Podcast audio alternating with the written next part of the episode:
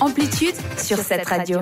Le sujet sexe du jour va tourner autour de la prévention avec toi, Eliana je passe dans un sujet assez joyeux, un sujet un peu moins joyeux, mais euh, voilà, c'est sérieux, c'est important. On en discute sur le harcèlement, comme je vous disais tout à l'heure. Bien sûr que dans nos têtes, nous avons tous une idée, un avis de ce que peut constituer euh, le harcèlement. Enfin, tout le monde sait qu'il a du harcèlement sexuel à l'école, au bureau. Tout le monde le sait. Il faut savoir ce que souvent certaines attitudes peuvent euh, Engendrer. Engendrer. Et est-ce que euh, tout ce qu'on pense que c'est du harcèlement l'est ou pas D'accord? Donc, euh, certaines attitudes de quelqu'un envers nous peuvent paraître innocentes, mais elles ne sont pas à 100%, voire même pas 50%. Je vous parle de mon expérience, donc c'est assez personnel. Euh, c'est un peu une alerte que je vous fais. Mon ancien coloc, il a décidé qu'il avait des sentiments pour moi. Je pense que je vous avais déjà raconté ici. C'est vrai qu'en off, tu nous en avais déjà parlé. Voilà. Il les a cachés. Nous avons fait notre colloque sur base du mensonge parce que avant de déménager, je l'avais bien dit que je voulais pas déménager avec lui s'il ressentait quelque chose parce que pour moi, il avait rien et du coup, il faut laisser les choses claires. Donc euh, voilà. On n'avait pas envie de te prendre la tête avec quelqu'un qui était à fond sur toi. Quoi. Exactement. Donc euh, voilà, on a déménagé ensemble. Ça s'est très mal passé. Et là, je comprends beaucoup de choses parce qu'effectivement, il aimait pas trop quand j'allais dans ma mezzanine parce que euh, il voulait que je passe du temps avec lui. Bizarre. Je voulais mon espace. Il comprenait pas trop euh, il essayait d'agir en fait comme si nous étions en couple et du coup j'ai décidé de déménager parce que je me sentais pas à l'aise. Récemment, il a avoué ses sentiments et je ne le correspond pas du tout. Disons que j'étais même fâchée parce qu'on n'aurait pas déménagé ensemble s'il avait été honnête. Il me dit que ses sentiments ont changé au moment où on a habité ensemble, mais euh, c'est fake. Euh, c'est un peu bizarre. T'as habité combien de temps avec lui? Euh, Entre décembre et août. Ah donc ça va. C'est un peu long, mais ça va. Ouais.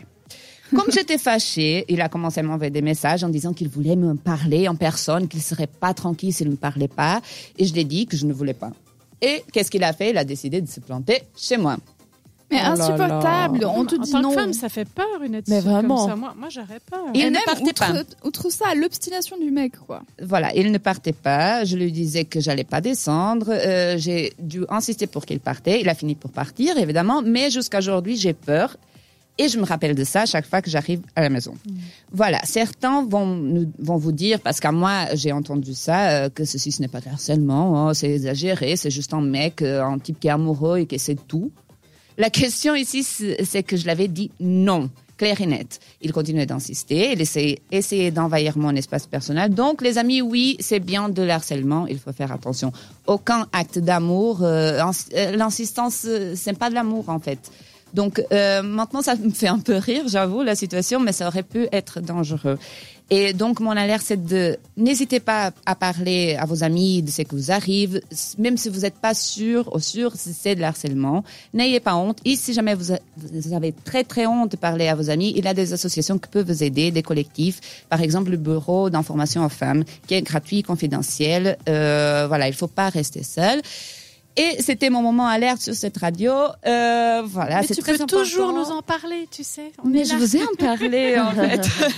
Mais je pense que c'est important de, de, réfléchir à ce que peut être le harcèlement au pain.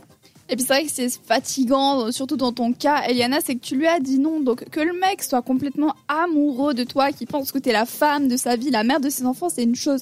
Mais qui te fasse livrer des fleurs et puis dans ce cas-là tu dis non désolé c'était déplacé même tes fleurs j'en avais pas envie. Mais viens pas commencer à te pointer chez la nana alors qu'elle a pas envie de te parler. Et j'ai l'impression que c'est tout un truc où le mec ou la nana parce que ça peut aussi être dans l'autre cas ils pensent que à eux et pas à l'autre personne et ils ont une sorte de c'est un manque de respect c'est un manque de respect. ouais ben c'est ça ils ont une sorte de voile en face de leurs yeux et puis ils imaginent pas quelles conséquences ça peut avoir sur la vie des autres. Et ça ça m'énerve. Enfin bon bref si vous êtes amoureux de quelqu'un et c'est pas réciproque eh bah tant pis, continuez passer de autre chose, passer autre chose. Ça fait toujours mal, mais c'est pour ça que la glace, le chocolat et puis les céréales eau de rose, ça a été inventé. C'est pour les personnes euh, tristes. Les films, euh, genre Hit Pretty Love, euh, allez-y. Exactement. Vous commencez une activité, faites du sport. Enfin bon, bref, il y a plein de solutions, mais en tout cas, pas harceler les gens.